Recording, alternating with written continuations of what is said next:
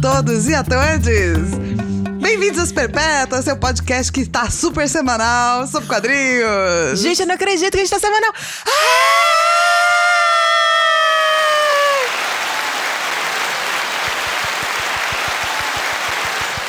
E agora que a gente tá gravando ao vivo, gente, a coisa é outra. É muito diferente. Porque a gente faz dancinha, Isso. a gente se pega. É muito mais divertido. Nossa, muito. Você ia falar, Não a gente é? se pega. A gente se perde. Eu ia falar, a gente se perde. Você. Ah, foi a Lilo que falou, não fui eu. Não briguem comigo depois, Eu já fico, entendeu? tipo, a gente se pega? É, a gente se toca, né? Mas, tipo, a gente não se pega. Ali não, a pessoa é hétero, tá, gente? Depois não coloquem a culpa na pessoa pan, tá bom? Então tá bom.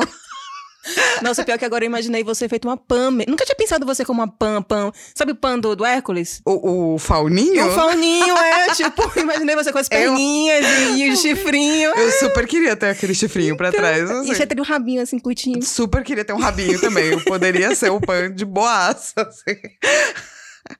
Meu Deus, a gente já começou muito inspirada, né? Então, eu vou começar então É. dizendo que eu sou o perpétuo pan, É, no super perpétuo pan. não é? que vai trazer ali os vinhos, vai trazer lá as Isso. festas, todas essas coisas. Também vai causar um pouquinho de discórdia ali nos. Mas O pra, caos, né? pra brincar, é. É, o caos. É, nossa, Essa verdade. divindade é muito importante aí na Grécia e na- em Roma, né? Dionísio e pá. É o pai do teatro, das artes, da... então eu tô muito feliz sendo. a Perpétua Pan. Alguém, por favor, me dá uma tiara com aquele chifrinho pra trás, assim? Isso! De fauno. Isso, que Pra eu aí poder pode. ser uma fauna. É, e aí pode ser seu, seu tema de aniversário desse ano. Isso. Olha que legal. Faunos. Porque todo, todo ano, gente, eu dou aniversário à fantasia. É, Porque eu sou uma criança no meu coração. que bom. Né? Eu nunca, nunca perdi e nunca perderei. Importante. É, então eu vou dar um Bichos Encantados. Bichos encantados. Essa é foda. Daí eu vou de Fauno Pan. com uma roupinha com as cores da bandeira Pan, assim. Ai, essa é tão bonitinha. A maquiagem também. Isso. Nossa, essa é linda. Ai, eu Me quero. ajudem, gente. Se você é artista plástico, sabe fazer esses, essas, essas tiarazinhas, mesmo se você não quiser dar, fala pra gente que a gente pode comprar também, não tem Isso. problema algum. Asperpetuas.gmail.com. Faça jabá do seu trabalho. É, Ou do isso. trabalho do seu amigo. É verdade. E que perpétua você é hoje? Eu tô a lampadinha que fica dando ideias e que fica lembrando de coisas. Então, necessariamente, o lampadinha da Disney, que é realmente aquele que parece uma lampadazinha e eu Sim. lampadinha. Então, tô, tô Você perpétua tá lampadinha. eureka. Eu tô eureka. tô fazendo conexões, tô pensando em coisas, tô lembrando de coisas, tá ótimo. Ah, que bom. Então tá uma boa semana. Calma, hoje é segunda-feira. Ah, mas é assim que começa, entendeu? Se bem que sai sexta-feira, né? Então, não sei. Espero que sim, né? Se como tá É. começando assim, vai ser uma ótima semana. É, daqui até sexta a gente vai manter os mesmos perpétuos. Isso. né? Isso. É? Não sei, é, eu decidi agora. Tá bom. E onde a gente. Você acha esse podcast maravilhoso e espalha pra todo mundo? Então, você encontra a gente no Spotify, no Apple Podcast, Google Podcast, Amazon Music e no Deezer. E nas internets você consegue encontrar a Flávia, ou a Fal, no arroba Flávia Gazi, tanto no Twitter quanto no Instagram, quanto também na Twitch E no YouTube? e YouTube. É, porque agora eu tô subindo as lives no YouTube. Uh. Então eu coloco no meu YouTube pessoal, né? Não no Garotas Geeks e pá. Hum. Então tá tudo lá no Flávia Gazi. Uh, tá bom, então eu vou adicionar agora também na lista YouTube. E consegue me encontrar no Instagram, no arroba belifelix, underline, belly com dois L's, e no Twitter, arroba belifelix. Dessa vez é underline, porque ninguém, não tinha nenhuma outra belifelix. Isso. E eu só tenho essas duas redes sociais, eu tô muito feliz. Tá ótimo. Dá maior Mentira. trabalho ter redes sociais. Eu tenho TikTok, mas não tem nada lá. É, você só manda vídeos de TikTok pras pessoas. Porque meu algoritmo é ótimo. É verdade. É muito bom, parece umas coisas assim maravilhosas. Outro dia eu te mostrei, foi uma, um desafio de Vogue Sim, com uma galera dançando, as brasileiras dançando. sim. E era muito foda, porque no final elas sambavam. É Era muito lindo. maravilhoso. É, então, porque eu não sei se vocês sabem, mas eu sei vogar pelo menos um pouco. Isso. E a Lilo descobriu isso que a gente tava num show de drag. Não, você me contou. É. Eu não vi. É, tava no show de drag, começou a tocar Vogue e ninguém vogou. E eu tava, o que que está acontecendo com essa juventude? Jovens, vamos aprender a vogar? Se você é jovem e sabe vogar ou não sabe vogar e gostaria de aula de voguing com outro jovem que sabe vogar, manda e-mail pra gente, asperpetas.gmail.com. Posso te contar algo pior da, da juventude de hoje em dia? Pode. Você já viu como é que estão as festas infantis das crianças que não, Não. tem mais bolo de chocolate? What? Não. Elas têm aqueles bolos nude cake Mas isso é pra quando você faz 40, né? com frutinhas Isso é e pra tipo, quando você faz 40? velho, mas tipo é o bolo favorito da menina. E não é um bolo de chocolate. E eu fiquei tipo, "Ah, não se faz mais crianças como antigamente. Imagina. Mas você sabe, né, que a, a Manu, Hum. que é a filha da minha vizinha, também não gosta de doce. Quando você fala assim, você quer um biscoito de chocolate? Ela fala, ah, não, chocolate não. Aí Que você tá fala assim, quer um pão de queijo? Quero muito. É, é. Você é uma criança? Mentira, você conhece uma criança. Se você é uma criança, não tinha que estar ouvindo esse podcast. Não, você pelo amor de conhece Deus, uma não. criança que também não gosta de do- doces? Manda e-mail pra gente, asperpetas.gmail.com. Ah, inclusive, a gente vai ter links Hum. Ah, ao é longo verdade. do podcast que você pode ver no nosso site. É, o nosso site é asperpetuas.podbean.com. Aê! Hum. Aê! É, E aproveita também para piramidar as perpétuas, tanto no Spotify quanto no Apple Podcast, dá cinco estrelinhas pra gente, porque você termina ajudando de uma forma indireta para que a gente apareça para mais pessoas e você termina ajudando a espalhar a palavra das perpétuas. Isso! E a gente é legal. Nós somos muito legais. Eu, eu gosto que é só reforço positivo aqui, nesse momento. É porque nesse momento a gente vai falar de uma HQ que precisa de reforço positivo, vai. Precisa, porque é uma ótima HQ, É. mas o tema não é fácil. Mas é, é verdade. É porque Né? foi tratado muito bem tratado, né? Muito. Nossa. E do tipo, faz parte de uma sessão de HQ sobre crimes, Aham. só que não é exatamente um crime da maneira como você imagina. Quando eu viro pra É. você falar, ah, uma HQ de crime, você não imagina isso aí que a gente leu. É verdade. Mas É. ele tem uma pegadinha no ar. Isso, mas é um noir diferente. Sim, a gente tá falando de Meus Heróis Eram Todos Viciados, com o roteiro do Ed Brubaker, com arte do Sean Phillips. É, saiu pela editora Mino, foi traduzido pela Dandara Palankoff. A editora foi a Janaína de Luna, foi lançado aqui no Brasil em 2021 e originalmente saiu em 2018. Pra quem não sabe, a editora Mino basicamente pegou todo o pacote do, do- dos, dos HQs do, do Ed Brubaker e ele é muito especializado exatamente nessa coisa no ar.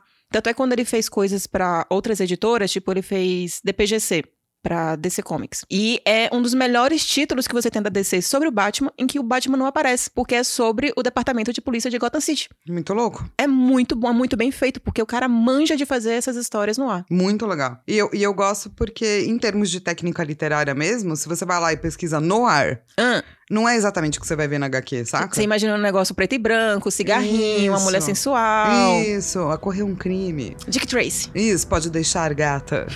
Eu vou a fundo nessa. Gata não, Ah, é verdade. broto. É. Pode deixar, broto. Eu vou a fundo neste assunto.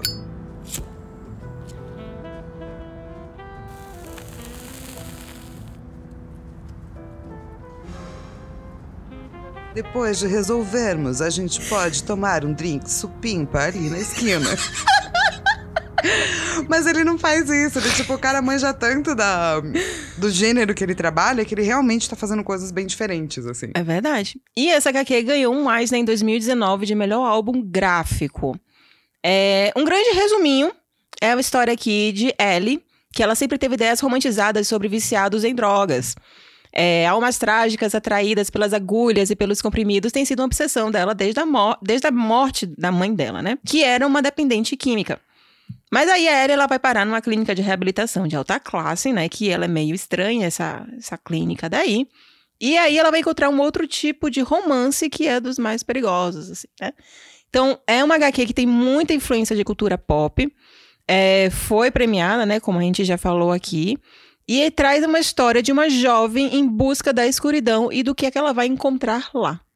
É, é legal saber que essa parceria, né, do autor e do ilustrador já tem bastante tempo. É, Hum. é eles Os caras já estão estão acostumados a trabalhar juntos, assim, né? Que é sempre Foram- muito bom quando a gente tem esse casamento no- nos É. quadrinhos. Porque muita gente fica perguntando assim: ah, o que que é mais importante pra você nos quadrinhos? O roteiro ou a arte? Aí tem vontade de dar um tapa na cara da pessoa. Porque é um processo, né, gente? É a mesma coisa falar assim, de videogame.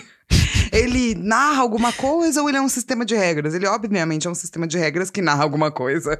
Não dá pra você, né? Sério que tem essas perguntas assim? é? E na academia, passou anos na academia, tipo, com essa pergunta, assim. Cara, eu acho que toda a área vai ter sua pergunta Sim. que é muito assim, a Dualista. raiz. É dualista. E que você tá falando, você tá, tá tra- tratando da raiz. Se você tira uma das coisas, você termina desconfigurando aquela coisa, pelo menos tirando a qualidade dela. Sim. Se você tem uma HQ que só tem um roteiro bom e uma arte ruim, ela fica incompleta, você sente de- Mesmo porque muito da, da narrativa vai na arte. muito. Da mesma forma que muito da arte aparece no roteiro. Se o cara não fez roteiro, né? A pessoa não fez roteiro direito, também não vai aparecer na arte. Não Pois tem é. como. Então é. Mas essa, a gente tem essa no- mania, né? De tentar simplificar as coisas. É. E uma das coisas que eu gostei dessa HQ é exatamente porque ela pega o noir e ela tira Hum, de um lugar estereotipado simplista. verdade. E isso é legal de ver, assim. É tipo um autor que, sei lá, tá levando além, entendeu? Sim, Do A mais B, assim. sim. E é legal, assim, que uma das coisas principais da, da HQ é falar sobre drogas, né? Sim. A gente vai ter esse primeiro contato da Ellie e ela, den- ela dentro de uma, de uma casa ali pra se reabilitar. E aí você vai ver várias facetas das drogas do que é que ela pode trazer. Eu gosto muito que o primeiro cara é um cara mentiroso. Compulsivo! Porque essa pessoa existe, né? E daí você fala assim: ah, então não tem adição alguma. Tem. É uma adição que não é necessariamente química no sentido de colocar química pra dentro. Mas tem uma química do cérebro ali que não funciona. É. Tem aquele livro, aquele livro, aquele filme Transpointing, Ai, muito bom. que trata de vários tipos de adição, Sim. inclusive violência. Sim. Por- é assim, eu fiz aula, né, de adição na psicologia. Ah, dá sua carteirada aí, por favor. É, Não, acho necessário, né? eu- Sempre. é, tipo, eu não sou psicóloga, mas eu fiz essa aula e tive que passar por é, estágios, né, na área. bom. Importante falar que ela, você fez quatro anos de psicologia, não foi? Foram isso? três anos. Três Três, anos de anos, é. Só que ele era integral.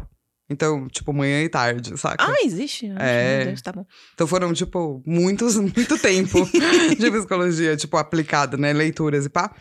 E a minha professora sempre falava que você pode ser adicto a qualquer coisa. Paçoquinha, roer unha, saca? Uhum, É claro que a adição química ela é mais difícil, uhum, uhum. porque tem o extra, né? Tem a adição interna e a adição externa. Uhum. Então é mais difícil de você tirar.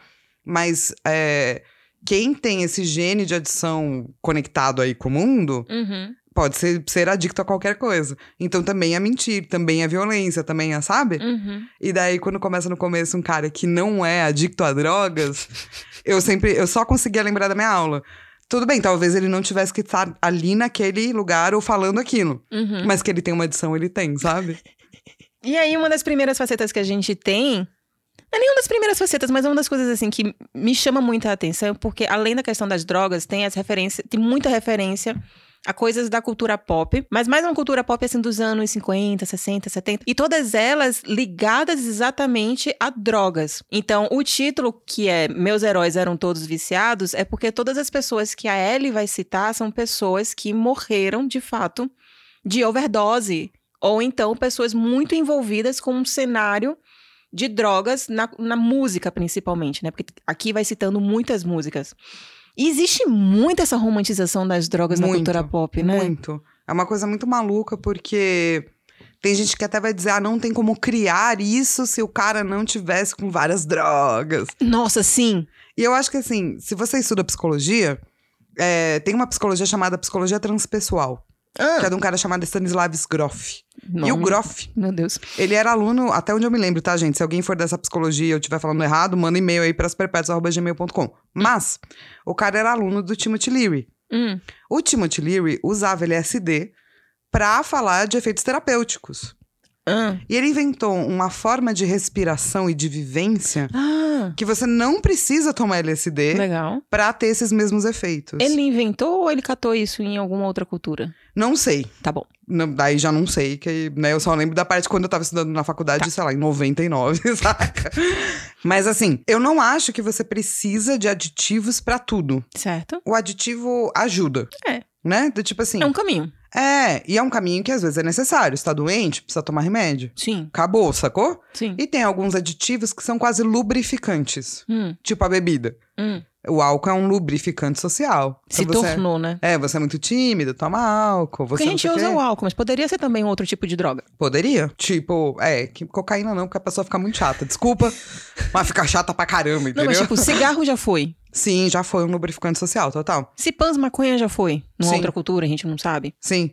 Então, e e eu acho que tem isso, assim, sabe? É, existe uma parte que é super complexa e a gente precisa falar a respeito. Aham. Outra coisa é uma romantização ao ponto de essa pessoa não conseguiria se não tivesse tomado drogas.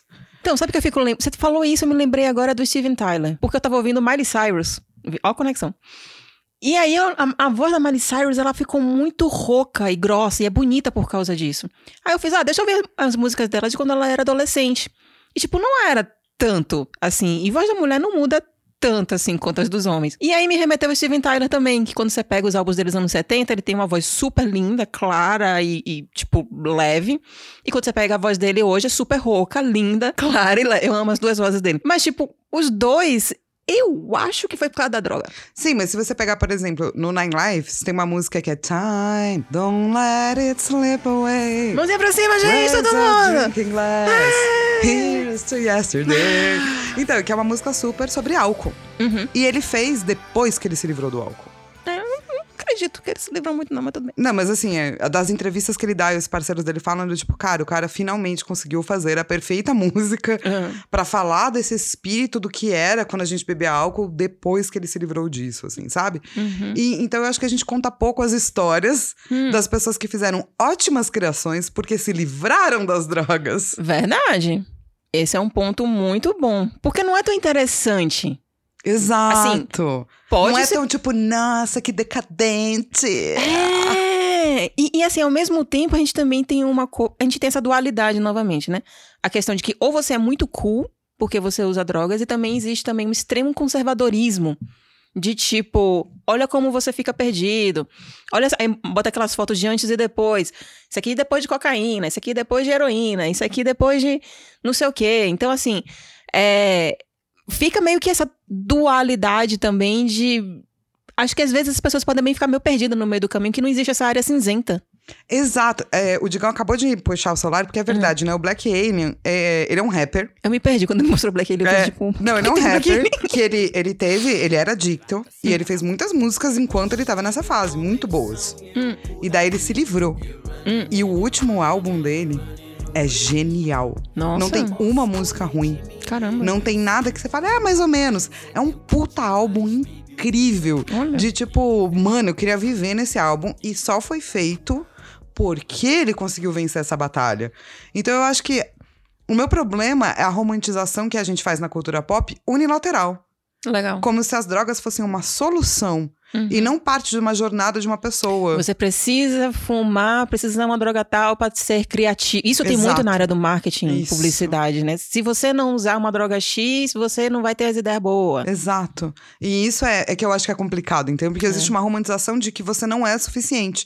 Só que ninguém é suficiente. Nunca. Então, sempre você vai estar procurando algo, entendeu? Como se a droga é a solução, tome mais, saca? Porque suficiente você não vai ser mesmo. Do tipo, ah, você vai ser criativo. Não, não vai. Você vai ser o tão criativo quanto você é. Sem algumas travas, talvez, saca? Uhum. E outra coisa que também resolve é terapia, saca?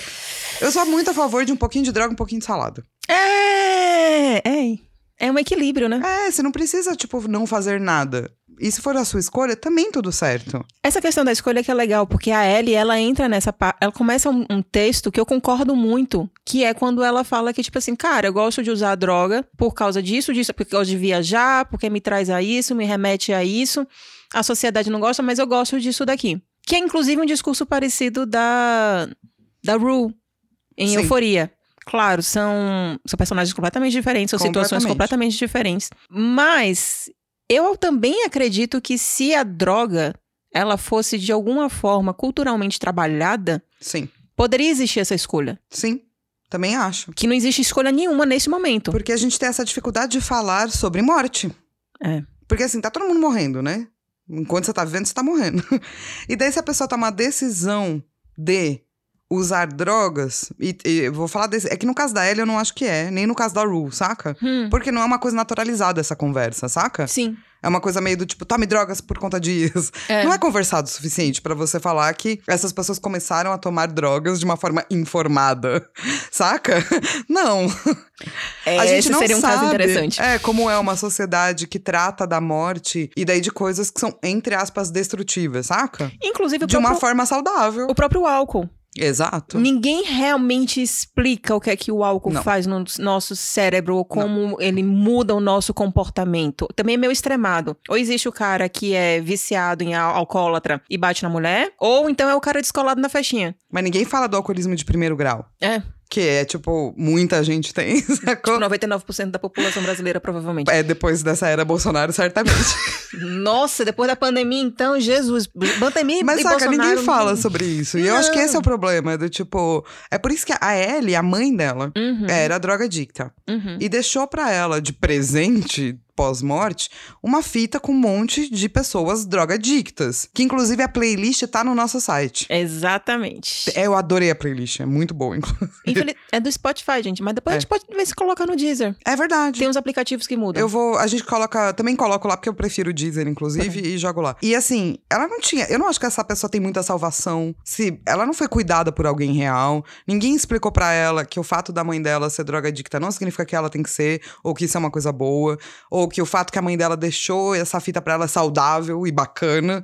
Então eu acho que pra ela é qua- é uma coisa muito difícil ela não ser, sacou? Mas meio louco também, porque geralmente as histórias de crianças que perdem os pais por causa de drogas se tornam crianças que odeiam as drogas. Ela não. Ela, ela entrou nessa coisa de enaltecer esse surto. Identificação materna, É, né, né? cara? Ela fala, né, que tipo tem uma. Isso me marcou muito, assim. Uhum, Que ela tava numa festa e que ela se escondeu na banheira. Dentro do banheiro, ela ficou vendo os adultos. uhum. E no final, a mãe dela com os amigos usam heroína e eles pareciam estar flutuando como coisas lindas. É, E ela lembra daquela cena como algo bonito. uhum. Porque ela era uma criança. E Sim. ninguém nunca conversou com ela sobre isso, saca? É, é infantil. Ela usa drogas por razões infantis que estão paralisadas. E aí, como é que você faz isso, sabe? É muito difícil de cuidar disso é, na superfície. Tipo, você vai ficar melhor sem drogas, saca? Teria que ter um trabalho muito melhor, né? Que pelo que a gente apa- pelo que aparece no quadrinho, o, o local onde ela tá fazendo reabilitação não parece ser um lugar assim tão bom, né? Porque é, é, inclusive outra coisa que ela também pontua, essa questão de tipo, a gente fica conversando sobre as drogas, dá mais vontade de usar do que a gente tá tirando isso daqui da gente. E aí o cara só faz reprimir ela do tipo, só vamos falar de coisas boas, não vamos falar de coisas ruins. E tipo, é, né, cara? Então como é que funciona de fato essa reabilitação? Porque não falar de coisas ruins é onde te leva a lugares ruins, né? Então. Tem que falar de coisas ruins pra você não ficar em lugares ruins. Pois é. E aí, uma outra coisa interessante é que aí, então, ela começa a ter um relacionamento amoroso. E que aí vem um outro personagem que ele também termina se tornando o principal aqui. E aí eu lembrei de uma vez a gente conversando, Fal, de como você falou que quando uma pessoa que ela é viciada, ela tem que passar tipo uns dois anos sem ter um relacionamento amoroso. Porque o relacionamento amoroso vai trazer determinadas produções químicas que vai, tipo, ser um ghost das drogas. É. Então você termina não se livrando daquilo ali. É, sempre diz, né, que a regra, até onde eu sei, é. Hum, Primeiro vive. hum. Parabéns. Depois compra uma planta. Conseguiu não matar sua planta por um ano? Tem amigos. Conseguiu não matar, não roubar seus amigos por mais um ano? Daí você pode pensar em ter relacionamentos amorosos. Porque nos relacionamentos amorosos. Por que, que muita gente tem relacionamento amoroso? Não tô dizendo que é. Mas a sociedade diz isso pra gente, né? Que a gente tem que ser suficiente pra alguém. Uhum. E as Completar alguém. isso, e as drogas também tem muito disso. Suficiência, completude. Então você acaba trocando alhos por bugalhos aí, entendeu? Que bad. É, o amor romântico não é tão saudável assim, né? Porque, tipo, você nunca vai ser suficiente pra ninguém. Eu 100%. acho que esse amor romântico, não, né? Exato, mas é esse amor romântico que eu tô dizendo. Tipo, Hum. a ideia que a gente tem de. Ai, vai casar, vai se encontrar, vai se apaixonar, vai ser perfeito, vai casar, vai ter filhos. E Vão vão ficar- morrer juntos. É, ah. Não, isso aí não. Bodas de 50 anos. É, gente, eu pois sempre é. fico imaginando pessoas que conseguem fazer 50 anos casados. Meu Deus do céu. É bastante tempo. É muito tempo, gente. Fazia-se muito 50 anos casado na época que não podia descasar, né? Ops. Ups, ups. É... Hum. E daí, Hum. ela vai ter esse relacionamento e pá e pá. E uma das coisas que eu acho interessante, Hum, em termos de técnica literária, hum. é que ela é uma narradora no muito não confiável. Você acha? No começo, ela fala: você não pode confiar em ninguém que é adicto a drogas. Porque esta pessoa vai mentir. Eu tinha esquecido É completamente tipo a Ah, disso. primeira frase que ela fala dela mesma. Nossa, é verdade. Nossa! É verdade. Eu me deixei muito levar pela história, gente. Não é? que a Mas história é ela muito te boa. avisa. Eu não sou uma narradora confiável. Eu adoro narradores não confiáveis. Porque o lance é esse, né? É tipo jogar desde cara que a pessoa é uma narradora não confiável e depois fazer você esquecer, entendeu? Que ela Total. falou isso. É. Total. Mas, tipo, no final das contas, ela te... É. pra, pra o leitor, ela terminou sendo confiável. Você não achou, não? Achei mais ou menos, assim. É mesmo. É, porque várias vezes na HQ ela fala assim: eu sou uma pessoa horrível, realmente. Eu faço várias merdas, realmente. Então ela tava sendo sincera. Exato, mas ela não é confiável, sacou? Ela realmente faz várias merdas. Pra mim, ela só foi sincera. Em todos os momentos ela foi sincera. Ela falou que você não tem que confiar nela. Ela tá falou falando que a pra pessoa- gente. É, então, então, pra gente ela é ótima. Isso, não pra galera de dentro da HQ, né? As Não. pessoas que ela tá se relacionando na HQ. Pra algumas pessoas ela é ótima, pra outras nem tanto. Acho que é. Acho que ela é ótima pra uma pessoa. Não sabemos, enfim. Porque a gente teve essa conversa de dar spoilers ou não, né? É, então. Porque tem coisas que acontecem na HQ. Tem um plot twist que é muito bom e que ele, inclusive, é ligado aos relacionamentos que ela tem. Porque a Ellie, ela começa a ter relacionamento com carinha. Aí depois você descobre que ela tem um relacionamento com o padrasto. Depois você também vai se aprofundando com o relacionamento dela com a mãe dela. E a gente vai descobrindo um pouco de quem é a Ellie, não pelo que ela fala, mas pelos relacionamentos que ela tem e como ela cuida desses relacionamentos. Então quando ela gosta de uma pessoa, ela gosta Sim, pra caralho. sim. Quando ela não gosta, ela tá meio que nem aí. É. E ela é ótima. A Lilo se identificou. Falar uma coisa pro senhor, quando eu gosto, eu gosto, mas quando eu adilho, eu adilho! Ellie É menos as drogas. Já pensou, gente? não, eu não consegui te imaginar, Lilo. Não, mas eu só gostei muito da personagem. Não, sim, mas eu acho, mas é, eu acho que existe uma identificação nesse sentido, tipo, pô, é legal, né? Sim! Você conseguir ser a pessoa que, tipo, as pessoas que você gosta ser, tipo, cuida, e as pessoas que você não gosta, foda-se. Acho que essa é a meta de geral, assim, não é? É, não precisa também fuder com a pessoa. Não, mas foda-se é diferente de vou te foder. Verdade. É. Ah, um pouquinho de droga, um pouquinho de salada. Um pouquinho de droga, um pouquinho de salada. Tá bom, justo. Adorei. Putz, eu queria falar disso que eu acho muito interessante. O quê? A HQ Hum, começa com a mulher falando dessa experiência na água e dessa morte aquática. não tem bicho. Não. Eu achei isso, estranho. isso era do da, da HQ anterior que eu copiei e colei o roteiro e esqueci de tirar animais, E eu desculpa. fiquei, tem bicho? Não, não tem bichos. Não tem bicho, tá bom. Não tem bicho nessa história. É, gente, só tem, tem só. drogas. É isso, tem droga. E músicas. E, E a playlist. Isso. Que a gente vai botar o link, não esquece. A, pl- a playlist é muito boa, inclusive. É muito boa. Hum, Então, e começa com toda essa coisa dela com a água, saca? hum, E nesse sofrimento da água. hum. E eu gosto muito. Da água. É, não, desse estudo da água. Porque assim, no Bacharelado na Água e os Eu Sonhos, gosto muito da água. é, ele vai colocar várias possibilidades de metáfora de água e como a gente trata a água. Tá. Você tem uma água que é tipo pura, água do laguinho, sabe? Hum. Água que reflete, né? Hum. Tipo, olha aqui, bababá, tem água da tempestade. E tem essa água que é uma água sofrida, que ela Hum. lembra a gente do Caronte, a viagem pra morte. Hum. Porque ela lembra a gente do desconhecido, o medo que a gente tem daquilo que a gente não conhece, não consegue ver. Tipo, olhos de ressaca da Capitu. Hum. Isso! Tem essa coisa da água do vai e vem, né? Que lembra da fluidez da vida, que uma hora vai acabar. que puxa, que você não consegue lutar contra porque é mais forte que você. Exato. Dentro de você tem muita água, Sim. que é o sangue, né? Que é uma forma de água, a forma mais sofrida de água. E se você não bebe muita água, você tem pedra nos rins e você se fode. Isso. Então a água, ela, ela tem essa ligação muito grande com o sofrimento Uhum. e também com quase desejo de morte, assim, sabe? Pode ser o desejo de morte cotidiana, que é uma coisa muito saudável. Do tipo, ah, essa parte de mim não me cabe mais. Uhum. Ela precisa morrer. Uhum. Então muita gente faz coisas na água, né? Joga não sei o quê pra água levar embora, saca? Uhum. E tem esse desejo de morte, que daí já é um desejo de morte mais complicado.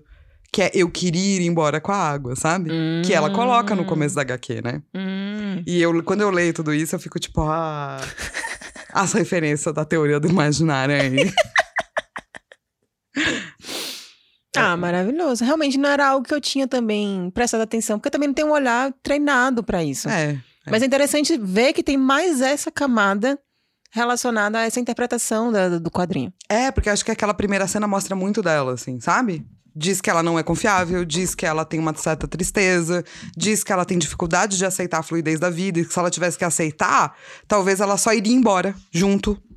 É, diz que ela tá desconectada das pessoas, o mundo interno dela é maior do que o mundo externo, porque vem um cara com um cachorrinho falar com ela, não tá nem aí, tá contando um monte de coisa pra ele que ele nem perguntou. Não, muito bom que a, pergu- a última pergunta dele é: querida, você tá bem? Exato. Então, eu acho que toda essa primeira parte do quadrinho, que antes dela estar na clínica de habilitação, são duas, três páginas, assim. Ela olhando pro mar, falando muita coisa, pra mim, é extremamente simbólico. De um monte. Tem um animal aí, ó, só que ele não importa. Não, e termina também com o mar, né? Termina também com o mar. Você começa no mais, você começa na água, você termina na água. E é um final bem ambíguo, né? Porque como no começo ela fala que ela não sabe, né? Que ela tem, esse- às vezes, esse desejo de ir embora com o mar. Você não sabe se no final ela só aceitou certas mortes cotidianas ou se ela realmente ainda quer ir embora com o mar. Inclusive, ela tá usando a mesma roupa, né? Então pode É. ser que o começo não, isso foi seja depois. o final. É, isso com certeza. Hum? Isso com certeza, o começo é no final. Ah, sim, sim, sim, sim. Olha. Cara, eu me deixei tão me levar assim pela história que eu esqueci completamente do início. Preciso reler o início, inclusive. Esqueceu do início, esqueceu o que ela falou. Eu não sou uma narradorando. Porque é uma coisa editorial também que eu acho interessante que assim, essa primeira história, essa primeira parte, essas duas, três primeiras páginas, ela começa exatamente essa divagação. E aí tem na página pá uma página preta. Ou seja, corta história. Uhum. Quando acaba a história e ela não volta para a divagação da- do, do mar, tem outro corte com a página preta. Que quando eu terminei a história principal e teve esse corte, eu pensei, putz, acabou, caralho, acabou assim. Aí eu virei a página preta e fiz, opa, tem mais. Sim, Então esse corte que ele dá, que é abrupto, é muito bom também. sim. É um corte cinematográfico, né? Total cinematográfico. Tipo, olha esse começo, pá, agora olha esse final. E na verdade eles são a mesma coisa, né? Eles são a mesma cena. Ele só colocou 70 páginas de história no meio. Mas eles são a mesma cena, assim. Olha, muito bem feito esse negócio. É, e eu tava lendo uma entrevista do roteirista Brubaker.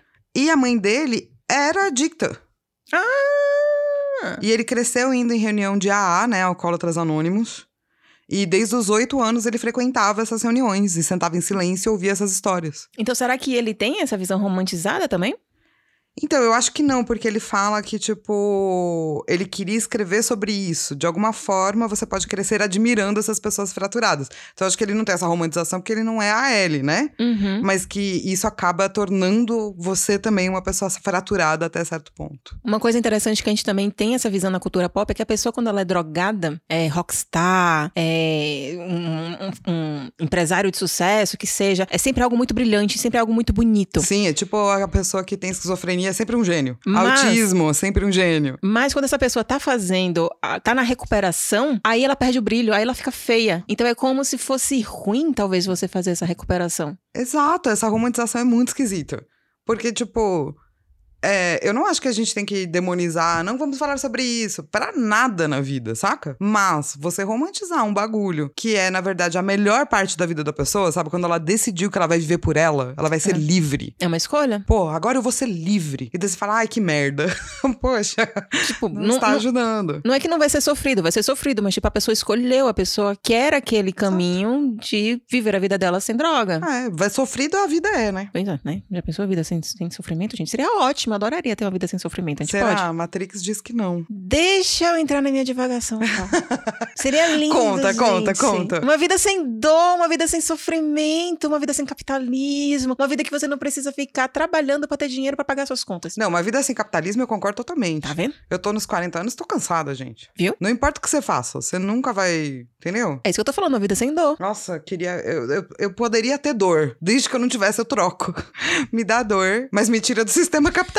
Veja, sem dor, também, tipo assim, sem cólica. Então é Seria isso. Eu ótimo. prefiro ter cólica, Hum, saca? hum, Todo mês, todos os dias. hum. De, de um jeito horrível.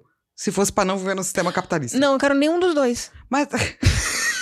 Por que, que tem que ser binário? Por que só pode escolher um ou outro? Eu não quero nenhum dos dois. Sério, você quer um mundo perfeito. É. Tá bom.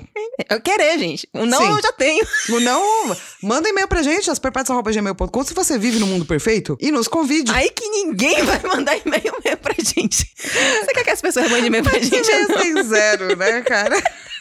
Mas vai que alguém descobriu esse mundo. A gente não precisa contar pra ninguém. Tá bom. A gente só vai, entendeu? É, tá bom. Se você descobriu esse mundo, É. fala pra gente que a gente quer saber. A gente guarda segredo. É. Opa. Que já somos duas. Sim. Então eu fofoco pra Lilo, Lilo fofoca pra mim. É. É, É, isso porque a aí. gente falou que a gente era fofoqueiro. Então a gente não pode tirar isso, né? a gente é fofoqueira? É, todo mundo é fofoqueiro, né? O pior fofoqueiro é a pessoa que diz que não é fofoqueiro. Me vejo obrigado a concordar com palestrinha. Nossa, verdade. o Bandigão com a cabeça aqui fazendo sim. Concordando muito. Então, assim, né? A gente vai fofocar, mas eu vou fofocar pra Lilo e a Lilo pra mim. Então é melhor você já contar esse segredo dessa terra maravilhosa pra duas pessoas já. Eu e a Lilo. Aí você vai ter uma ótima companhia. Isso, Nós somos ótimos. isso. Prometo pra você. aí, a gente já falou já bastante da questão da, da narrativa de hipermídia, né? É, é assim, falar pra, mais? pra quem não sabe, narrativa de hipermídia é porque tem 70 e poucas páginas, né? É uma HQ curta. Nossa, é muito rápida, muito curta, muito gostosinha de ler. Sim, você senta e lê. É. Existe muita coisa que não dá tempo de você colocar. Então, a narrativa de hipermídia, ela te permite fazer com que as pessoas vão lá buscar. Hum. Coloca uma letra de música, a pessoa busca o reto- resto. Uhum. Coloca uma afirmação do Sartre, a pessoa busca o resto, sabe? É, você termina se tornando um leitor ativo, não apenas Isso, passivo. Isso, a história perdura enquanto a pessoa tá fazendo essas pesquisas. Eu amo narrativa de hipermídia. O Neil Gaiman faz isso muito. Uhum. E essa HQ faz também, assim. E assim, você tem vontade de. Porque, tipo, eu- enquanto eu tava lendo, tinha determinadas passagens que eu queria parar, ouvir a música e aí continuar a história. Eu só Sim. não fiz isso por uma questão de tempo. Não, mas eu dá certamente vou vontade. ler de novo Sim. com a playlist bem devagar, assim, sabe? Escuta né, um pouquinho e pá, escuta a Lê a música. letra. É. É. É, não, parece ser bom. E Parece outra muito coisa bom. que eu acho que a gente podia falar é sobre monólogo interno. Hum. Que é uma coisa que algumas HQs têm, e especialmente quando você tem, tipo, um narrador não confiável, sabe? Você tem monólogo interno? É, do tipo, o monólogo interno tá explícito, né? Não, você tem. Ah, eu acho que. Deixa eu pensar. Tenho, tenho, tenho. Hum. No quadrinho que eu fiz com a Germana, erótico, né? Na verdade, com a Mari Santos. É só monólogo interno. Não, Val. Você. Ah, eu o tempo todo. Ah, tá. E se deixar, eu falo alto também. Porque eu queria saber se isso é normal. Ah, assim. É super normal todo mundo ter um monólogo interno. Eu não sei se as pessoas falam alto, mas assim, minha mãe sempre falou alto, eu aprendi com ela. Às Ah. vezes eu chegava no quarto dela de manhã, ela tava no banheiro, tipo, se arrumando, Aham. falando no espelho, sabe? Então, pra mim, sempre foi normal, assim, você falar em voz alta, assim. Ah, isso era alguma técnica dela ou era algo natural? natural. Ela falava, não, porque hoje, sabe que é aquela reunião, né, Tônia? Fica de boa. Porque você sabe que não vai ser Ah. fácil, respira. Enquanto ela tava, do tipo, passando maquiagem, assim, sabe? Olha que interessante. Então, pra nunca mim, fiz isso. sempre foi natural. Assim. Não, pra mim é muito pra dentro. Eu faço muito monólogo interno, falo muito sozinha, mas, tipo, não de falar alto. Assim, agora morando sozinha, às vezes rola mais. Não é? Um pouco Quando mais. você tá solitário, Hum. às vezes sai o monólogo interno. Then who the hell else are you talking? You talking to me? Well, I'm the only one here. Who the fuck do you think you're talking to? Sim, mas é pouco. Tipo, não é algo tão natural assim, é algo que eu tenho que parar e pensar e fazer. Tem Não, que vezes sai. que eu faço o meu diário de terapia e daí eu leio ele em voz alta pra mim mesma. E aí? É ótimo. Por quê?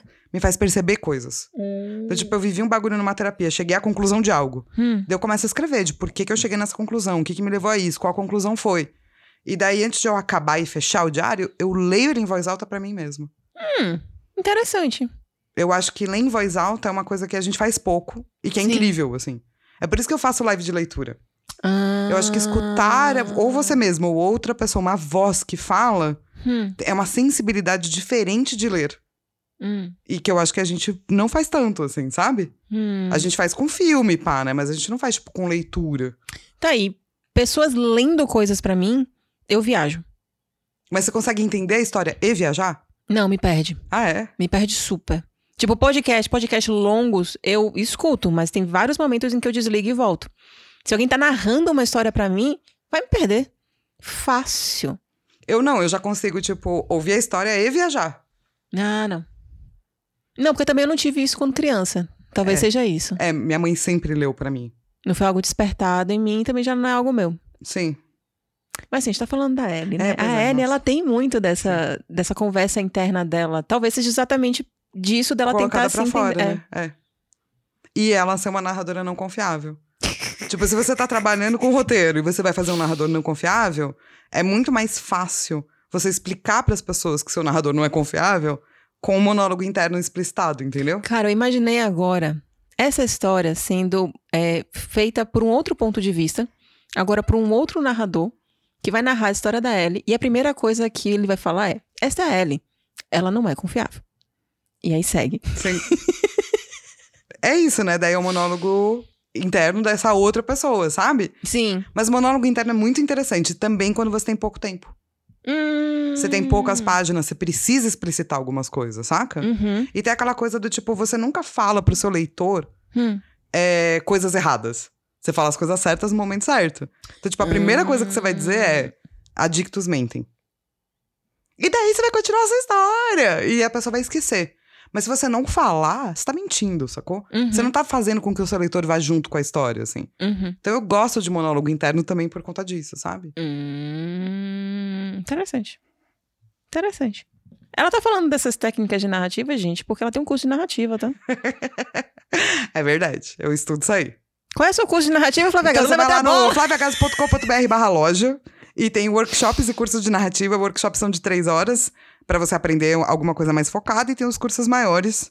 É ao longo do ano eu vou dando aí os meus três cursos favoritos. Então, independentemente do momento que você estiver ouvindo, Hum, você pode entrar lá, vai ter workshops e cursos. Olha, não sabia que tinha os favoritos, não. Quer dizer, quer dizer então que existe o filho favorito. Claro.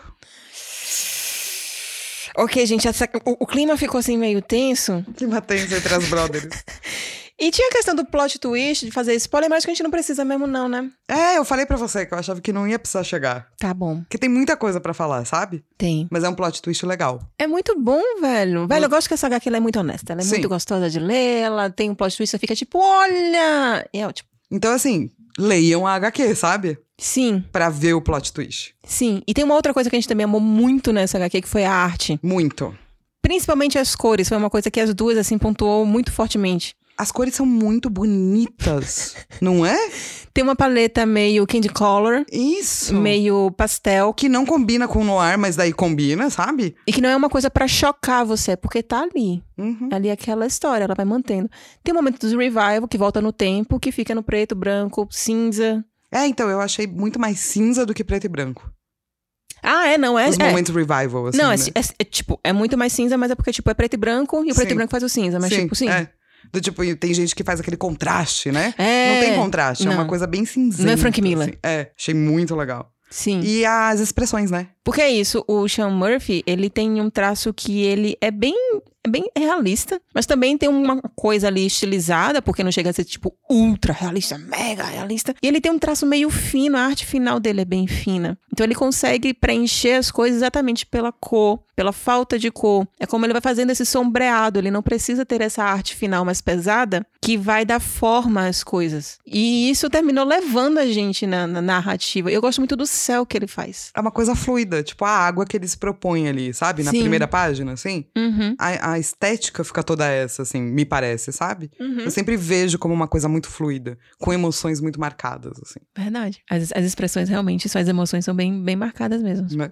Pra adictos é bem bem intenso. E aí essa edição da Mino, ela tem uma edição capa dura, ela é em papel offset, o formato dela é 17 por 26, ela tem 72 páginas, então ela é realmente bem rápida de ler. Ela é curtinha. E o que é que você amou então? A gente já falou aqui, né? O que é que a gente amou? É, eu amei. Eu acho que pra quem tá é, querendo aprender a escrever, Ah. muitas técnicas literárias ótimas, Olha. de real, assim, lê, relê, entende as técnicas, lê de novo, sabe?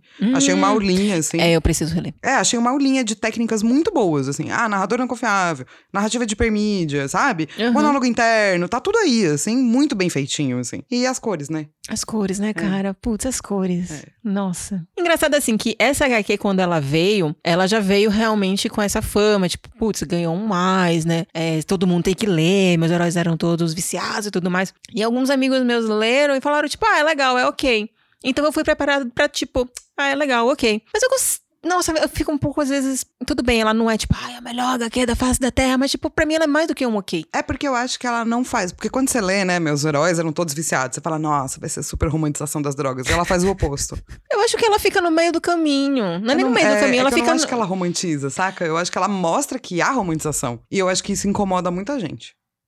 Hum. Porque a gente gosta de ler coisas de pessoas viciadas. Ah, o glamour, decadente, do vício, entendeu? E não tipo, olha na sua fuça como é, entendeu? Mas ela não chega também a mostrar de uma forma tão negativa. Eu acho que rola também uma coisa do tipo: se a pessoa quiser, pode ser algo muito legal pra ela e só pra ela. Mas se ela não quiser, também vai ser uma coisa muito horrível. Então é Sim. meio que essa liberdade de escolha que eu gosto muito que tem uma fala da Ellie que é muito isso, que eu acho tipo isso muito muito válido, é, acrescenta muito pra discussão. Então, é, é isso, mas é- ele também não vai. é- Eu não acho que ele precisa ser nem negativo nem positivo, sabe? Sim. Mas a gente tá acostumado com narrativas que são assim: Hum. droga bom, droga ruim. E mas eles não fazem isso, cara. Então, pra algumas pessoas talvez não tenha o impacto, que seja um impacto tão dualista assim, sabe? Eu gosto, porque adiciona complexidade pra mim. A discussão. Não é uma discussão tola. é bom, é ruim. É tipo com camadinha, sabe? E muito bem feita pra uma coisa tão curta, assim. É verdade. Porque não tem tempo, né, de ficar discutindo tanto, saca? Eu tava vendo aqui o que é que eu tava, o que é que eu tinha marcado e é basicamente mais a questão de tipo determinadas frases mesmo que eu fiquei tipo, putz, foi bem escrito isso aqui, vem- ah, ficou bem encaixado, isso aqui ficou bonito, né? E uma coisa que a gente não terminou não falando tanto, que a gente falou muito da Ellie, porque a gente gosta muito da Ellie, eu acho, que tipo todos os personagens eles têm um background, né? Tem. Todos eles têm uma justificativa, têm um porquê, ninguém tá ali de graça. Não. Todo mundo tem um contexto. Não tem um deus ex machina do tipo, esse personagem, qualquer coisa aqui, estereotipado que a gente vai colocar aqui, que é o que no ar faz, entendeu? E ele leva no ar pra, tipo, não tem o detetive, ou, sabe? Não tem, cara. Ah, mulher gostosa, sabe? Não tem. E é interessante que é, é na medida certa, o cara nem super explica, mas ele explica ali o bastante. É isso aqui. É, aula de roteirinho. Então, Fal, se você tivesse que faz- escrever isso aqui num tweet, Eu diria que é uma HQ no ar que não é no ar, onde você vai se divertir e aprender a escrever. olha, nossa, muito, muito professorinha você, tipo eu sou muito. Ah! professorinha, né? Eu tenho esse problema. É porque no último você fez um super chiquetoso, um super tipo, uau! Essa vez você fez só tipo, aqui, isso aqui, isso aqui. muito bonitinho, tipo. Às vezes a faceta professora aparece, né? Não tem como negar. Como é que você descreveria num tweet? É, meus heróis eram todos viciados, é um HQ pra você ouvir com a trilha sonora. Muito bom. E qual é a sua nota? Minha nota é um LP, Lindo. né? Tem que ser um LPzinho. Tem que ser um LPzinho. A minha nota Hum. é o LP do John Lennon, que tem Mother. Que é tipo horrível, assim, né? Uh, Carai. Puta nota, hein? A gente tá se muito se parabenizando hoje, gente. É um podcast com muito amor envolvido. E drogas. E drogas. E salada. Pouquinho de salada. Então é isso aí, minha gente. Até a próxima Perpétuas e. Uhul!